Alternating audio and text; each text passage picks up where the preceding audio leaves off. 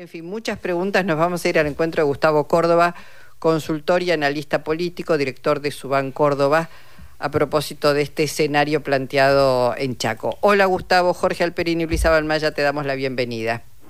Luisa, Jorge, qué placer. Buenas tardes. Bueno, muchísimas gracias.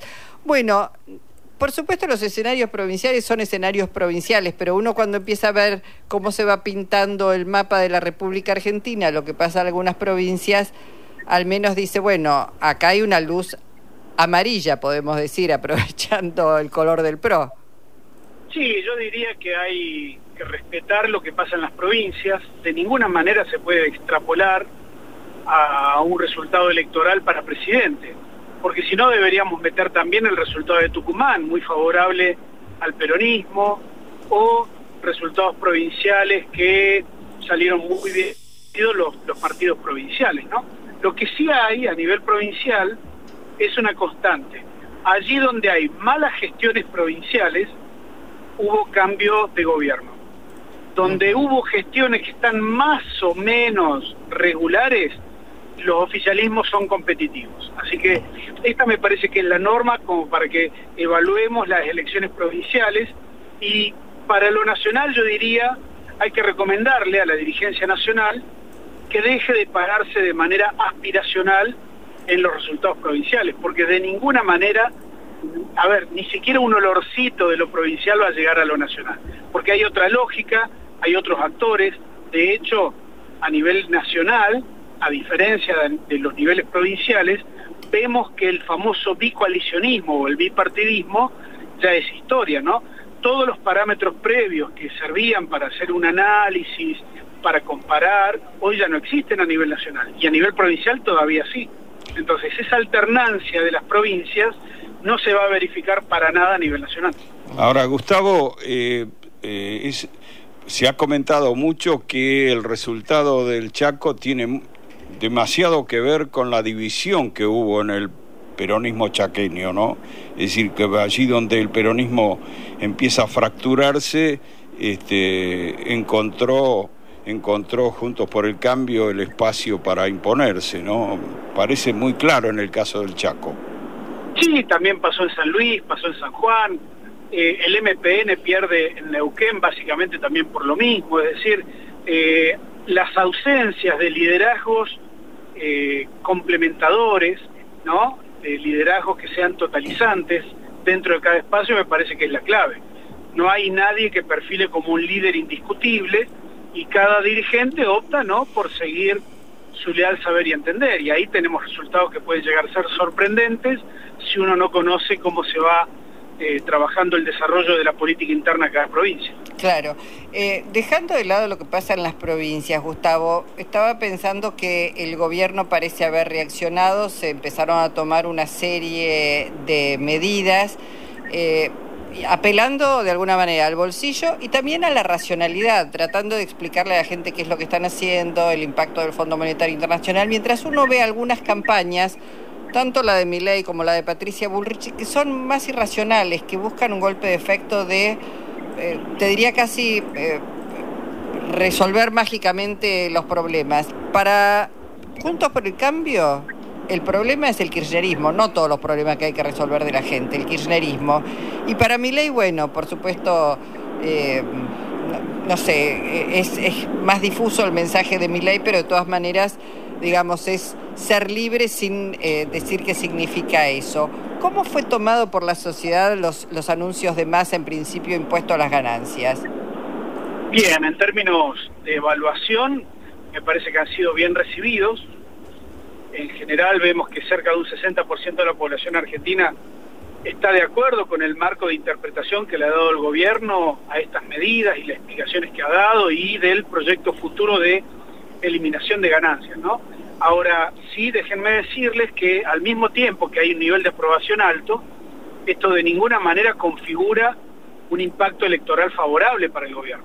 Todavía resta ver si esto va a tener algún impacto positivo o no, toda vez que lo que está en juego del gobierno no son las medidas, en todo caso, yo diría lo que está en juego es la credibilidad. Ahí está, diría yo, la batalla más importante que tiene que dar o que tendría que dar Sergio Massa, toda vez que el escenario, vuelvo a insistir, ya no es de alternancia entre dos fuerzas, ¿no? Hay, hay una tercera fuerza que se ha metido de manera muy incómoda para los demás, donde ha conseguido el apoyo de algunos votantes que no son votantes cualquiera, eh, simplemente para, para graficarlo. Del 100% de votantes de mi ley, la mitad exacta son votantes de Alberto Fernández del 2019 y la otra mitad exacta son votantes de Mauricio Macri del mismo escenario presidencial. Es decir, vemos eh, votantes desencantados con los dos últimos gobiernos. Y este me parece que es uno de los temas, ¿no? Digo, la economía, la credibilidad, eh, la expresión nueva de un votante que a lo mejor no sabe por qué vota mi ley, o sí sabe a lo mejor porque está muy enojado, pero y es, un, y es un contexto donde es muy fácil enojarse también, ¿no? Gustavo, claro, ahora están enojados y porque están enojados se van a pegar un tiro en el pie? Digo, porque esto, esto es lo que uno advierte. Digo, están enojados porque no se hicieron determinadas cosas, pero un voto a mi ley significa estar peor de lo que sienten que están hoy. Correcto, y déjame agregarte, Luisa, de manera magistral lo que dijiste, ¿no? Hay rupturas, hay fragmentaciones en los electorados, eh, no solamente a nivel partidario, ¿no? Porque hay que pensar que hay un electorado menor de 30 años que no decodifica ni tiene los mismos consumos culturales que a lo mejor tenemos los mayores de 50. Entonces se configura una determinada intención de voto y una determinada eh, apropiación de lo que está pasando en la realidad dependiendo de la edad. Mi ley en los menores de 30 arrasa, mientras que Patricia Bullrich tiene muy buena performance en los mayores de 60. Por allí el mérito de masa, por eso es competitivo, es que mantiene una misma intensidad independientemente del segmento de edad que analicemos, pero es para analizarlo, ¿no? Porque yo considero que la política profesional, la política tradicional, todavía no ha encontrado herramientas ni para comprender ni para enfrentar el desafío que supone mi ley en este momento. Gustavo, se ha dicho que el tema económico es el dominante en esta elección, eh, pero al mismo tiempo se está señalando que gran parte de los votantes de Milei ni siquiera están de acuerdo con las propuestas económicas que él plantea, eh, con lo cual parecería que lo dominante ahí no es lo económico, sino el enojo. Eh, ¿cómo, cómo, cómo lo, ¿Qué lectura haces vos al respecto? Un fenómeno muy parecido a lo de Trump, a lo de Bolsonaro, que tuvieron una adhesión muy grande por los problemas económicos de los gobiernos previos, de los gobiernos anteriores, y ya no importaba tanto lo que dijese Trump o Bolsonaro, ¿no? Porque tuvo, tuvieron ambos, en términos comparativos, ¿no? Momentos muy escandalizantes, tuvieron, fueron, estuvieron envueltos en escándalos políticos graves, gravosos, que de ninguna manera socavaron el piso electoral que tenían. Hoy a mi ley mucha gente lo vota independientemente no solamente de sus propuestas, sino también de sus dichos o de las cosas que pueda decir de ahora en adelante.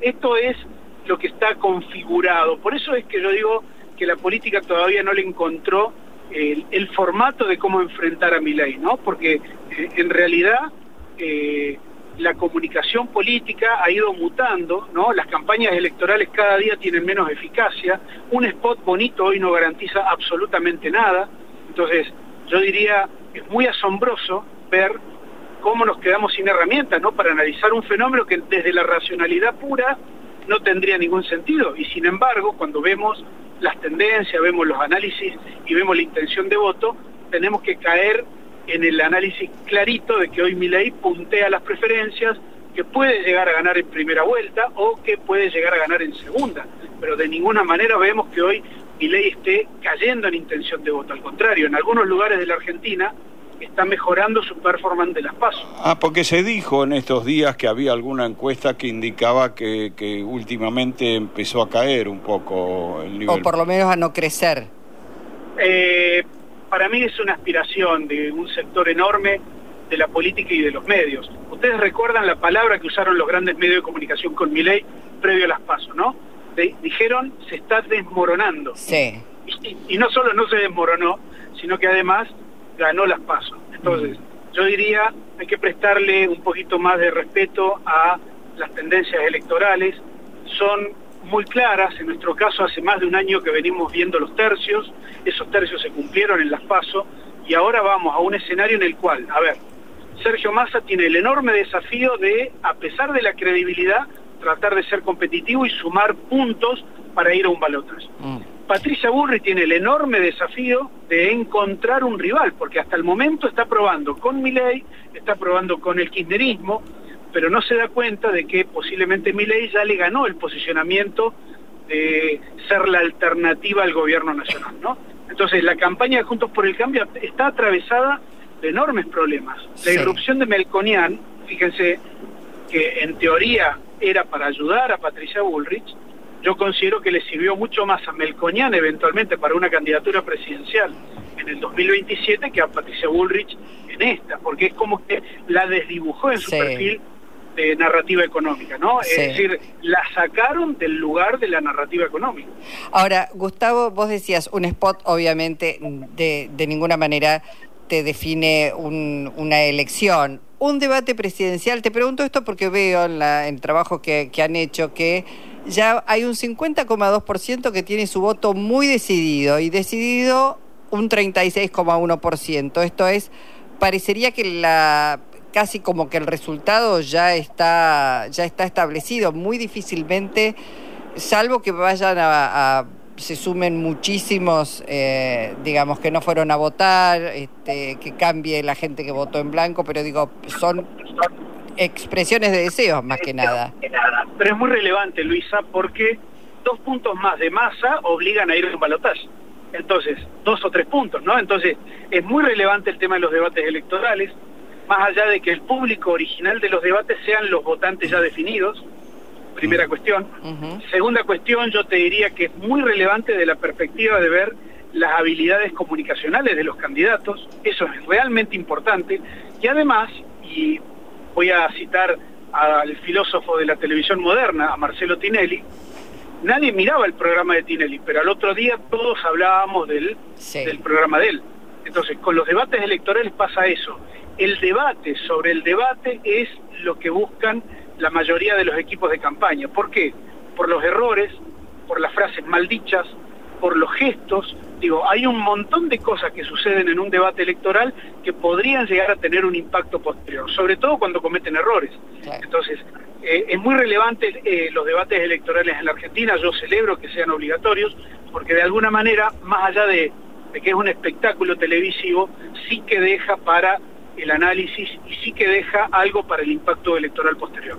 Gustavo, uno piensa en mi ley eh, como alguien que está sin, sin tener una mínima experiencia de gestión pública, al mismo tiempo está planteando medidas extremas con consecuencias que son enormes o sea que parece una relación de, irresponsabilidad, ¿no? Alguien sin experiencia, sin estructura para gobernar, está planteando las medidas más extremas que este, tienen consecuencias a veces devastadoras. Por lo tanto, cuando se trata de, desde muchos lugares de advertir los peligros de que mi ley llegara al gobierno, la pregunta es si hace mella ese tipo de comentario de lo peligroso que es que mi ley llegue al gobierno, si hace alguna mella en la decisión de voto.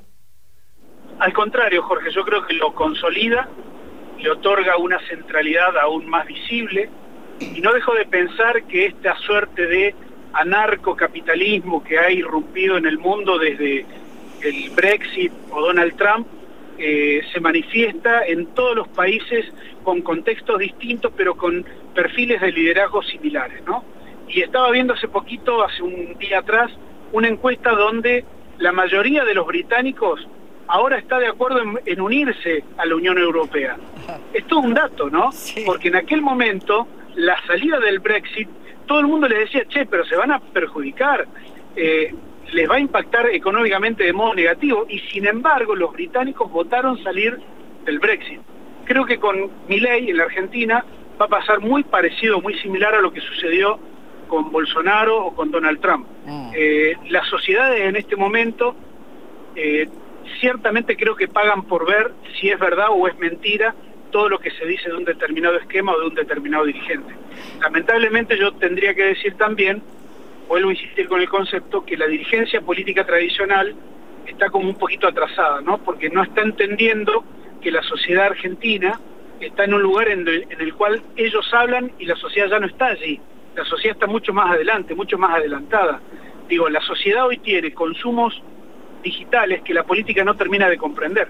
Hace poquito en la reunión de Tucumán de los gobernadores del peronismo hubo una suerte de frase que fue como un latiguillo. No lo vimos venir, no entendemos el mundo digital cierro comillas, porque esas fueron textuales las palabras de algunos gobernadores. Y me parece que es como una especie de confesión de parte, ¿no? De la política respecto de este desafío que les representa mi ley.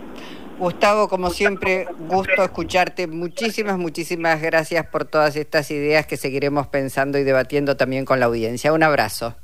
Al contrario, agradecido. Hasta pronto. Gustavo Córdoba, consultor y analista político, director de Sur Suban Córdoba.